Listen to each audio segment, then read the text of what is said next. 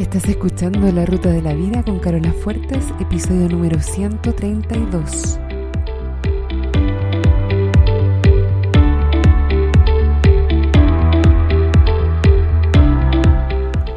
Porque lo importante no es el destino, lo importante es el camino. No se trata de lo que logramos, sino de en quienes nos convertimos en el proceso, porque solos podemos llegar rápido, pero juntos llegamos más lejos. Te invito a compartir el camino. Bienvenido a la ruta de la vida. Hola a todos mis amigos y amigas de ruta, ¿cómo están? Espero que estén súper bien, como siempre. Quiero que sepan que yo constantemente estoy pensando en ustedes, en todos quienes escuchan este podcast. Pienso en qué cosas les podría interesar o servir más escuchar. Pienso en cómo necesitan escuchar las cosas. Eh, pienso en de qué manera les va a llegar mejor el mensaje. Pienso qué es lo que no necesitan escuchar de mí.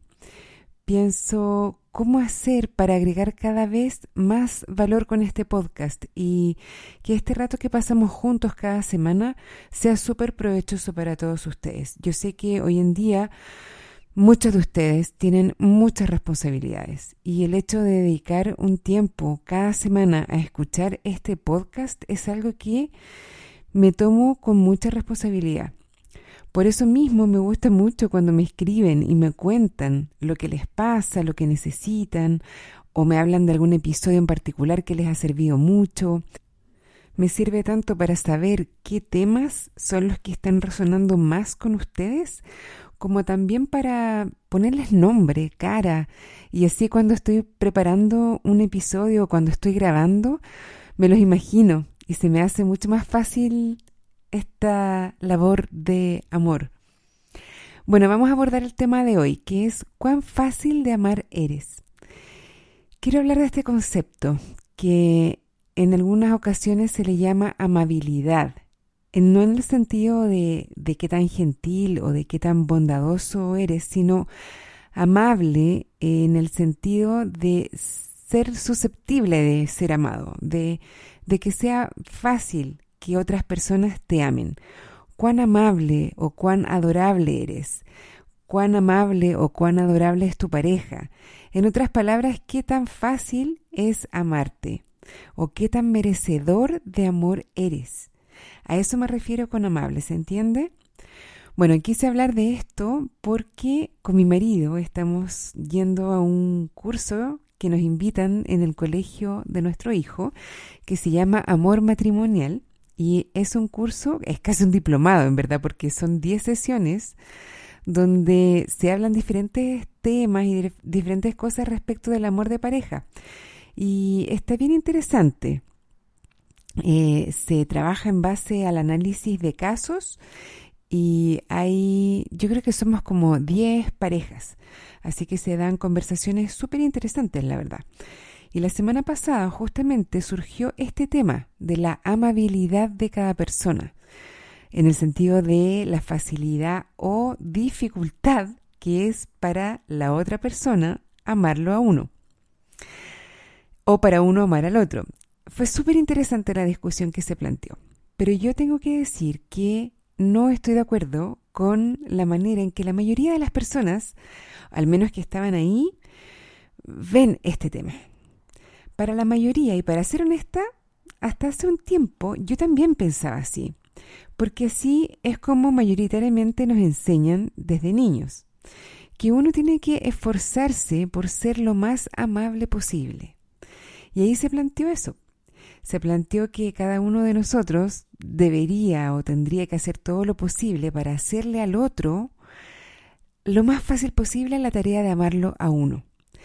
Se decía que a veces, no sé, andamos de mal humor o hacemos cosas que sabemos que al otro le molestan y que deberíamos no hacerlas y pensar en cómo hacerle al otro lo más fácil posible esta tarea de amarnos. ¿Te suena familiar?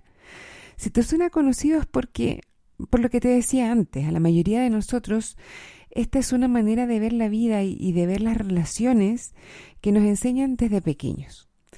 Pero yo ahora creo que no es lo más útil. No digo que esté equivocado, ¿ah? porque estas cosas creo que no tiene sentido hablar de que haya una manera correcta o incorrecta de ver la vida o de vivirla o de ver eh, las relaciones entre las personas. No creo que exista algo así. Lo que sí creo es que hay maneras que para algunas personas son más útiles que otras. Y por eso te invito a que te pruebes esta manera de mirar la amabilidad y veas si te queda bien, si te gusta cómo te queda, si te gustan los resultados que logras con esta manera que te voy a plantear yo. Esto es como probarse un abrigo. No hay abrigos correctos o incorrectos. No hay abrigos verdaderos o falsos. Pero sí hay abrigos que a algunas personas les quedan mejor, que las hacen sentirse mejor, que las hacen incluso interactuar con otros mejor, ser más felices. ¿Y quién es nadie para decirte a ti o a mí cuál es el abrigo que tenemos que usar, cierto? Es nuestro derecho probarnos todos los abrigos que queramos y elegir el que más nos parezca, el que nos encuentre, el que encontremos que nos queda mejor, que nos queda más cómodo, aunque a los demás no les parezca o no estén de acuerdo. Bueno, entonces volvamos a la manera de ver este tema que te quiero proponer para que te la pruebes. Acabamos.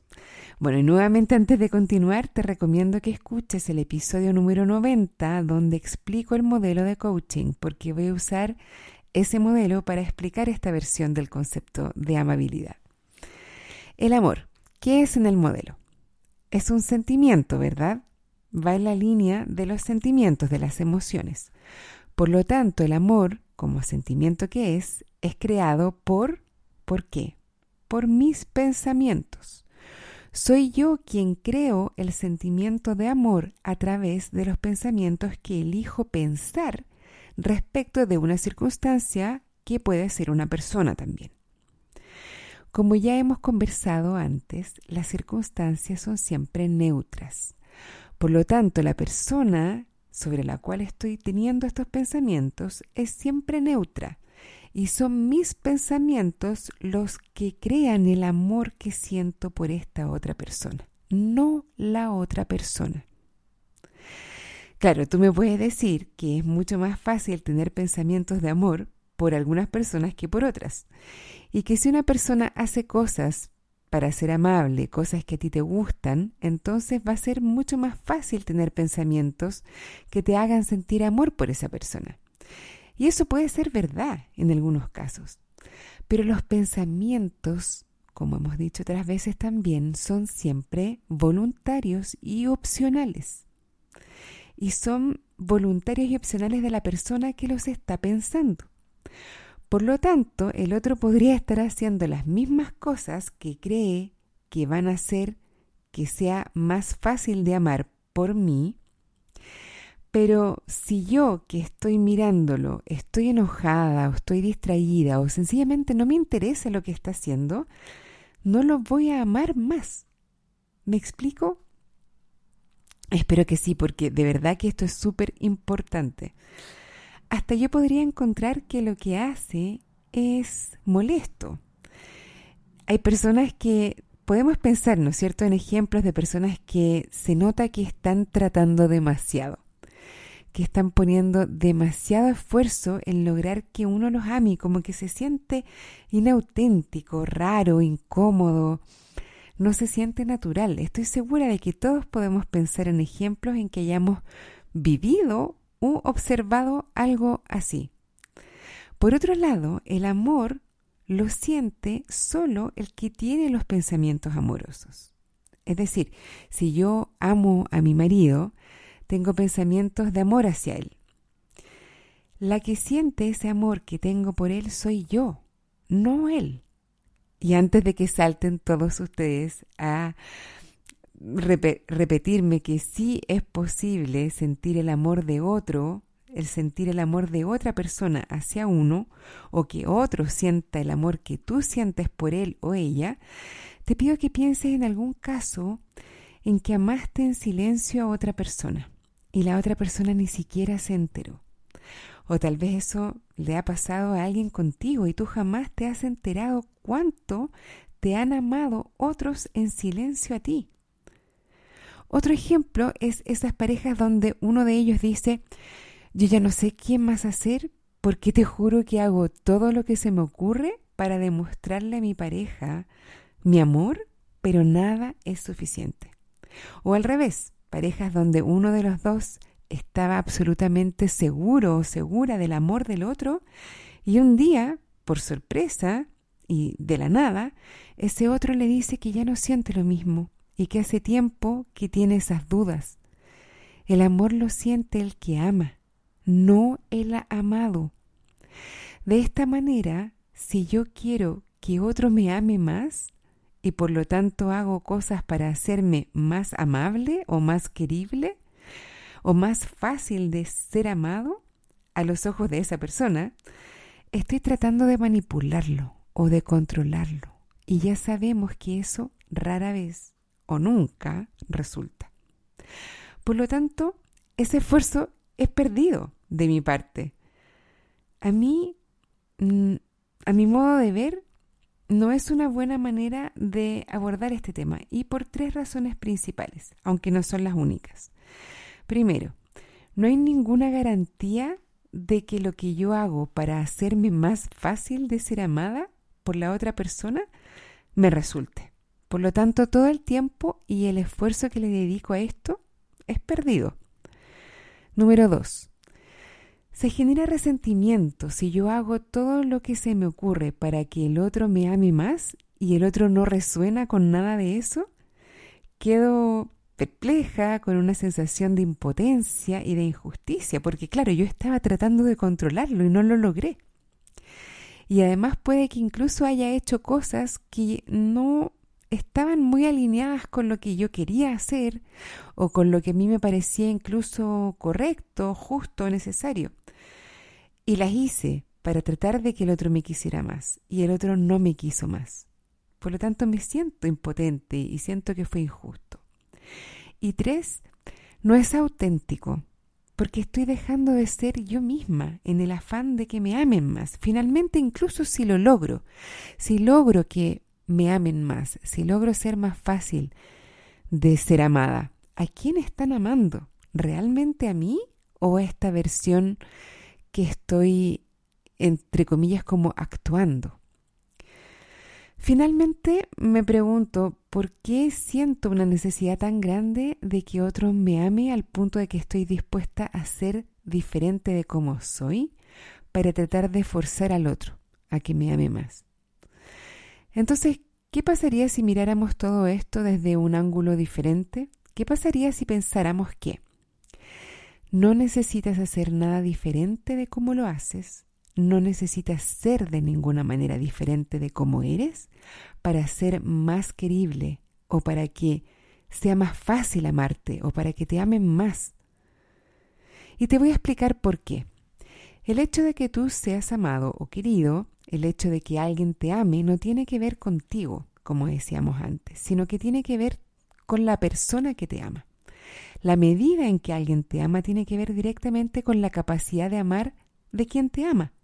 No tiene que ver con tu merecimiento de más o de menos amor. Es más, tu amabilidad, tu queribilidad, tu merecimiento, tu susceptibilidad de ser amado, la facilidad de amarte, es siempre máxima.